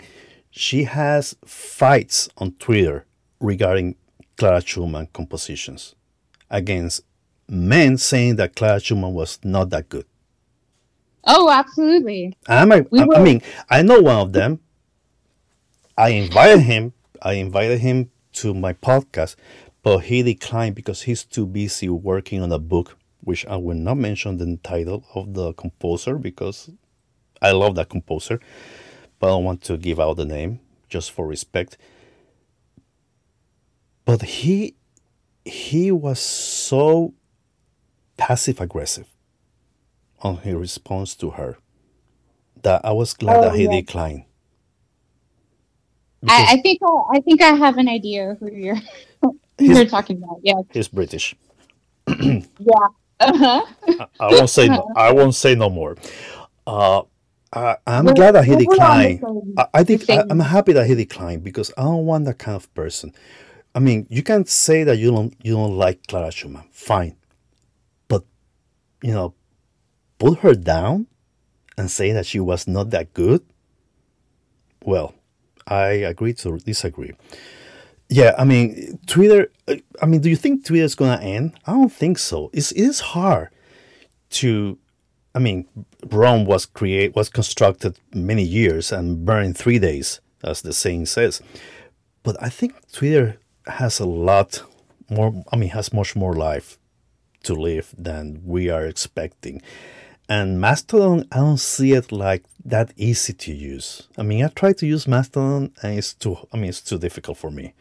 I'm not a millennial, so I decided to, you know, I want easy. I want things easy that I can put my tweet or post it and can be seen by everyone, and that's it. Mastodon is too difficult. It's like too many branches. It's like you know climbing a tree, and I'm too old for that. I mean, I just want to do things easy, the easy way. You know, write, post, go out. That's it. Mastodon is like you have to pick the group that you want to send it and things like that. And I don't see Mastodon to be the rival for Twitter. If there's any rival, has to be the same as Twitter. And has to be easier to use. I don't know. I think Twitter has a lot to live.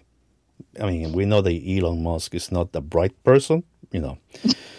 He's like 45, of course. He's a mansplaining as well. He's a womanizer but I think that Twitter has a little bit more of life. Uh, I think that all the you know all the the the the noises made by Elon Musk is gonna be fading away soon, and we're gonna be having Twitter for a long time. I don't know.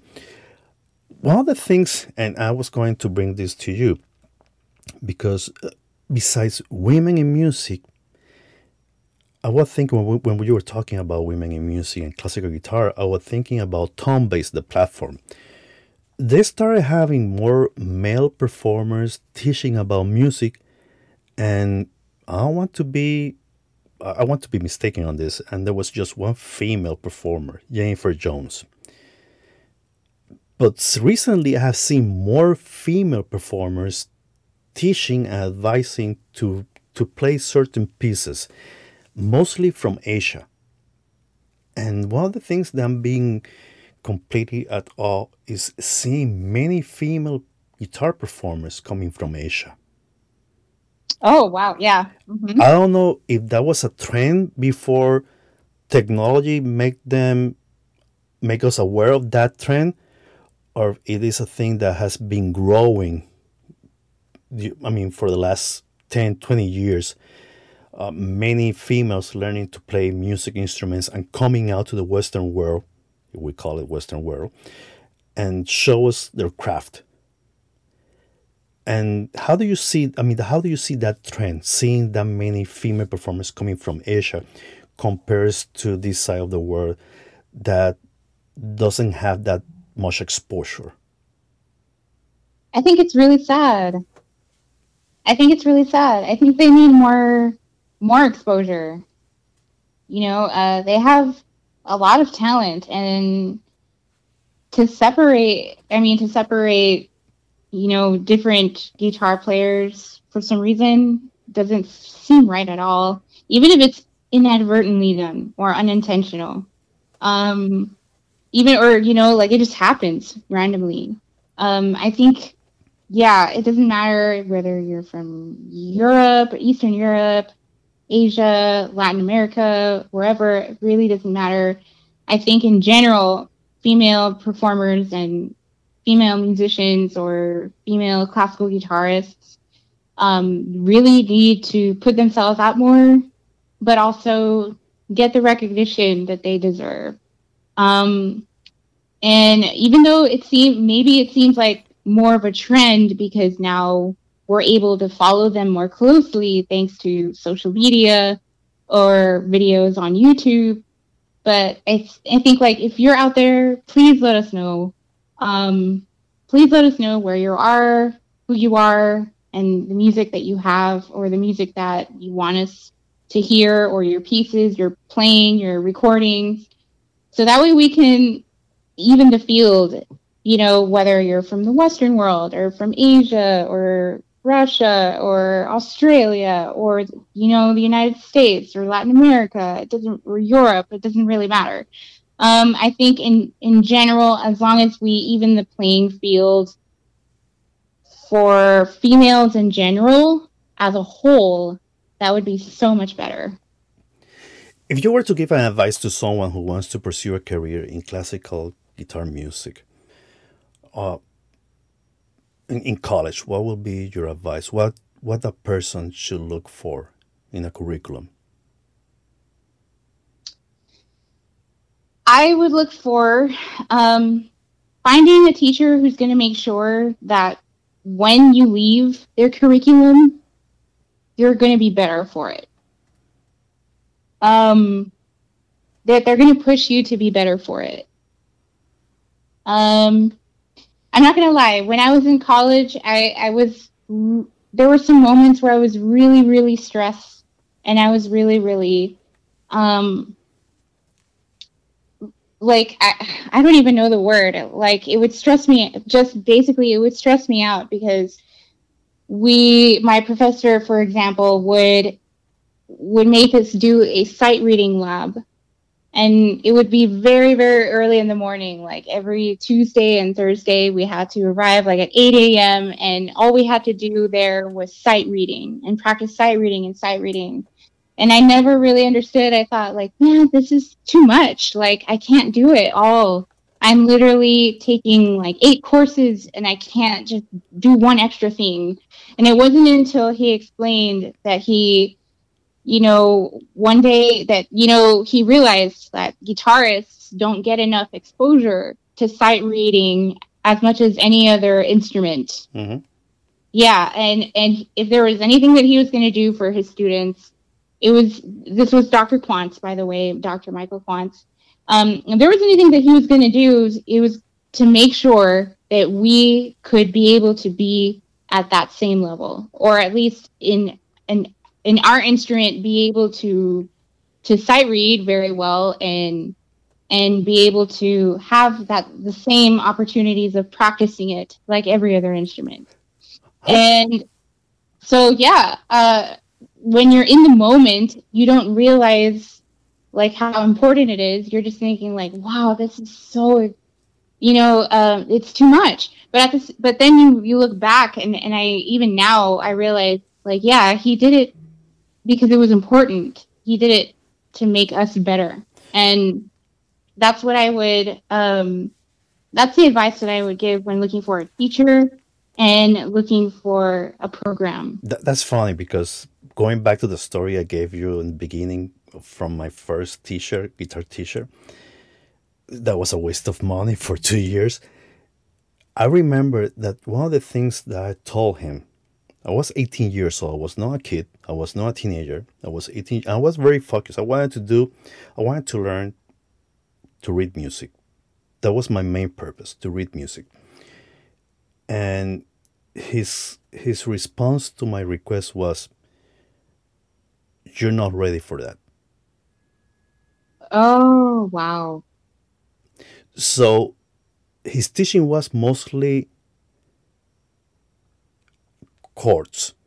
He, he would tell me, you have to get this book, and it was mostly boleros. And the chords will be just the, the, the illustration where your fingers must be on the neck of the guitar. That was the that was it.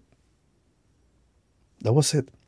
I told him, but I want to read music. I want to know how to read notes, how to know the beats, how to know everything. And for two years, he said, You're not ready for that. At the end, I asked him, Am I ready to read music now? And he said, No. And that's when I quit because it was two years of the same notes A, B, and C. That's it. Not even G, not even wow. F major, not even I mean, it was so bad, and he was doing a master in music education. Oh, that's even worse. Yeah. The first time I learned to read music was in 2014 with Daniel Moreno. He was 24. He was he wasn't finished yet his bachelor degree in music in guitar music. He finished it the same year I moved to to DC and then he pursued his career. I mean, he pursued his graduate student uh, studies in I think it's Mannes. I think it's Mannes. I don't remember. It's in New York, uh, because he applied to Juilliard, but he wanted to go to Mannes. He was accepting Juilliard and Mannes, but he decided to Mannes because they were the, the, the professors there were more into classical music, mostly Baroque and Renaissance music. Uh, was mostly classical from all all periods. Um, and he was the one who taught me how to read music because what, that's one of the things that I told him. I'm here because I want to read music. I don't want to play, you know, the tablatures. I don't want that. I said, no, I'm gonna teach you to read music and to read the beats and to know the symbols and everything. And he was the one who told me, he was the one who pushed me to get a sight sightseeing reading music book. And there's one just one for guitar. Amazing. Wow. Just one for guitar and it's four pages. so yeah. And it cost me twenty five dollars, four pages. Sites twenty five dollars. Yeah, twenty five. four pages. Yeah, yeah, and yeah, I pay for it. Yeah, but that's the thing. There's and, and you're right. If you don't read music, you're not a whole musician. I mean, for classical performers, I'm saying you're not a whole performer. You need to know how to read music. And I remember in the old days, I was like seven, I will watch these TV ads of classical music. What we call sightseeing in English is solfeo. And you will listen to kids singing and also ah, see everything. I was uh-huh. I was like, that looks so funny. I would never do that. And Daniel Moreno, he was the one who told me you have to sing the notes when you play them so you can get a feeling of what you're playing. You have to feel everything. And in order to feel the music, you have to sing it and count the beats, whatever. First, read the music, just count the beats, then play it. Don't start playing it because then you don't know what you're doing. That was his best advice to me, and I keep it, you know, to close to my heart. Uh, but yeah, you're right. I mean, sightseeing, you know, reading music is very important and that helps you probably to be a great composer. It's part of it. Yeah i mean it's part of the foundation it's, it's the foundation to build up the good house. And music you need a great foundation for that. Uh, do you plan to compose music for movies or documentaries or anything like that? Have you ever thought about oh, that, that? that would be a dream. Um, yeah i'm already talking to a um, a friend of mine who is doing animation um, and I'm slowly but surely um, getting my bearings in Logic Pro um, and trying to create something there to put to do this collaboration for animation and Logic Pro. But at the same time, I also want to see if I can do more classical things like classical guitar. Um, so that way I can play it and record it and submit it and say like, hey, would this work? Um, you know, with a scene or whatever animation you're you're deciding to do. But that's not going to happen until maybe next year. Um, right now, there's way too many projects. But yeah, that would be a dream to write for films or documentaries, maybe even podcasts or uh, you know shows that that sort of thing. That would definitely be a dream. That would be great for podcast. I haven't had music yet for my podcast. I'm thinking about composing the music, but I'm still having sitting down and writing down the music. So I'm so lazy. I always say tomorrow I will do it. Tomorrow and tomorrow, you know, I was the next day I say tomorrow I will do it, but I never do it. Uh, what do you do when you on, on your free time, when you're not teaching, when you're not composing? What do you like to do? What is free time? you're not in New York, you're in Austin. there should be free time in Austin. that sounds like the movie. There's no crying in baseball. There's no, there's free time in Austin. There's no free time in New York. So what do you do? I mean, seriously. I mean, do you travel? Do you go outside, read books, or listen to different music? What do you do?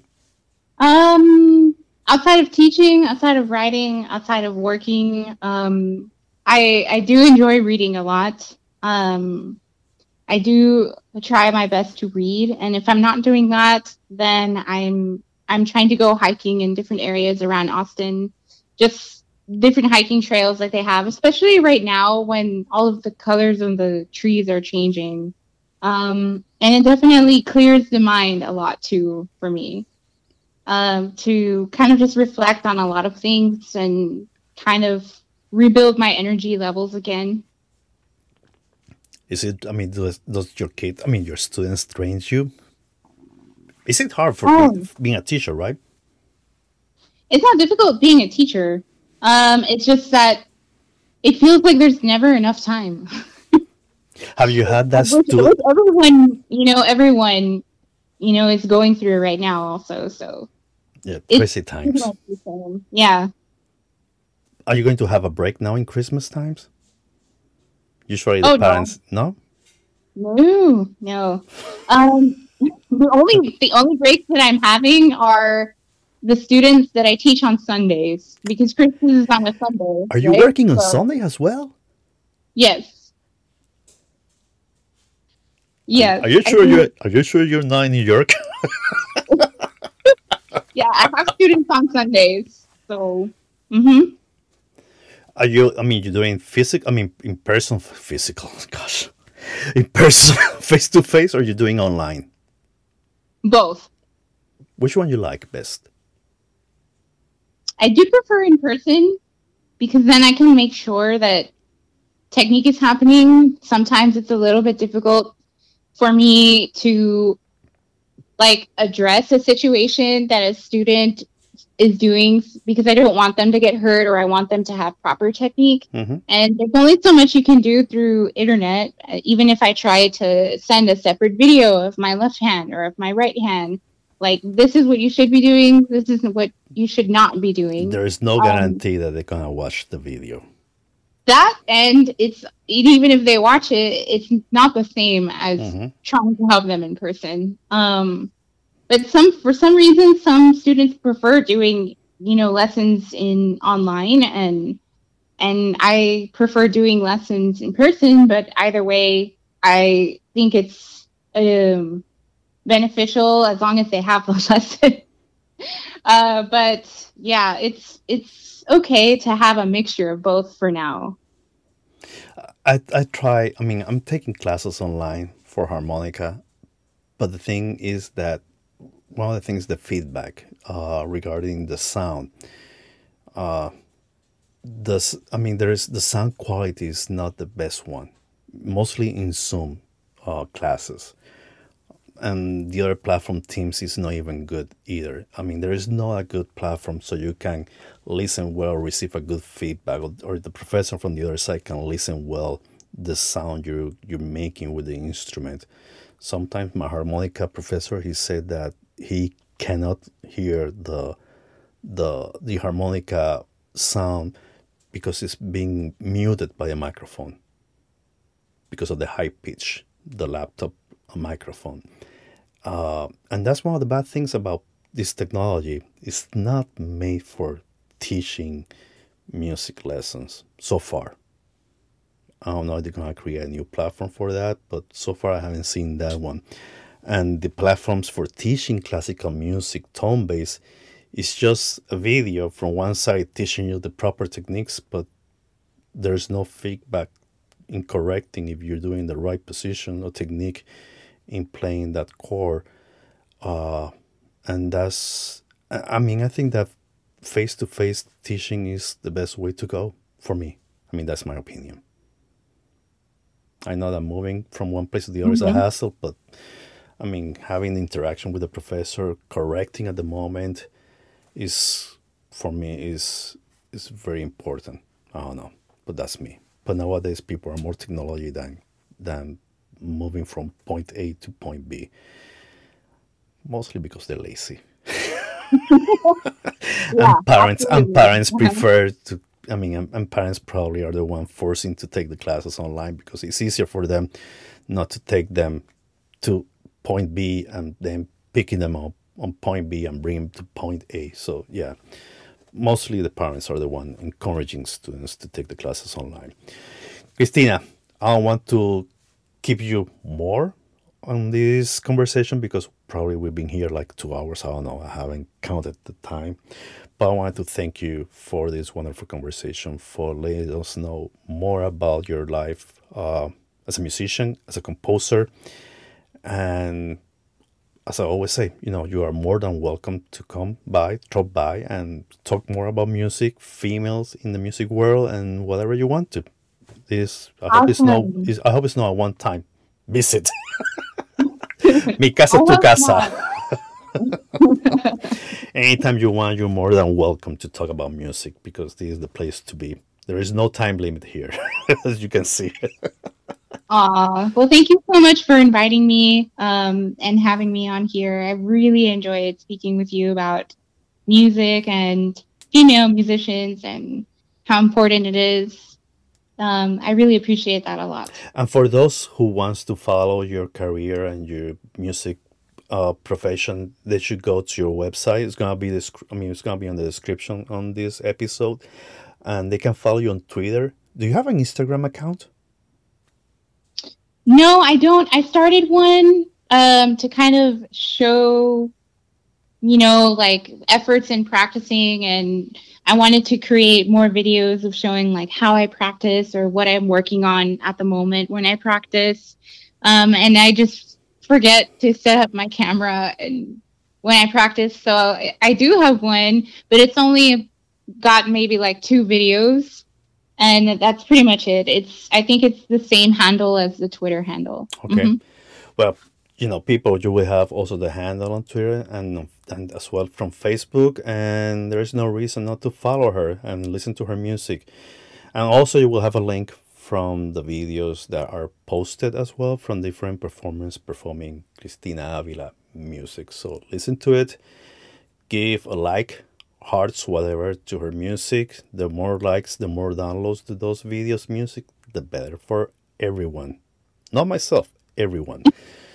and spread the word that there is a lot of female composers out there and female musicians out there, and let's support them because their music is amazing. And follow Tuo Tenebroso. You will love Tuo Tenebroso.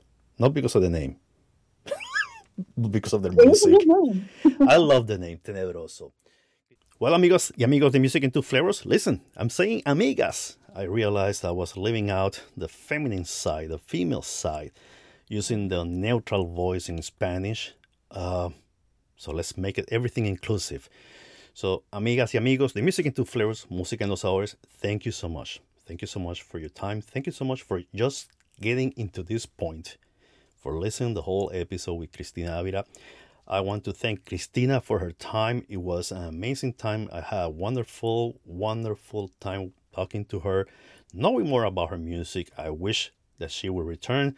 And there's a couple of people out there that should be contacting me to record an episode in English. I'm not gonna name names, but one of her names has already been mentioned in this episode, and she, um, she be listening to this now. She knows that I want her badly on my podcast and talk about Clara Schumann because Clara Schumann is the most important, is one of the most important female composers of the 19th century, the Romantic time or period. So, Sarah, if you listen to this episode, you throw your name under the bus. I would love to have you. And remember, guys, uh, I apologize for uploading this episode a day late. Sorry. You know, things happen. I'm not being paid for doing this, but if you want to, you know, help me to make a donation, always check my website.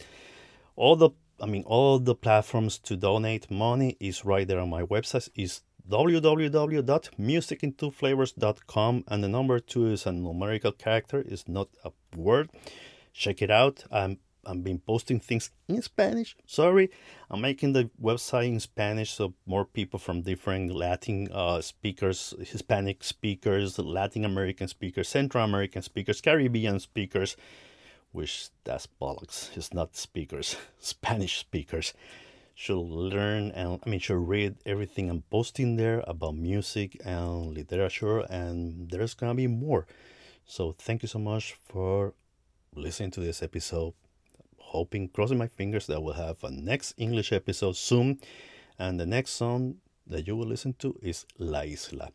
So, as I always say, you know, keep safe, stay safe, enjoy the holidays, enjoy the World Cup. It's gonna end in an amazing game. I'm betting there's gonna be Brazil against France. I'm rooting from Brazil. I'm always going for Brazil. And the other thing is that I hope that the universe bless you and that the music always leads your way to good and excellent and positive vibes. See you on the next episode. It's going to be in Spanish. Take care y hasta luego.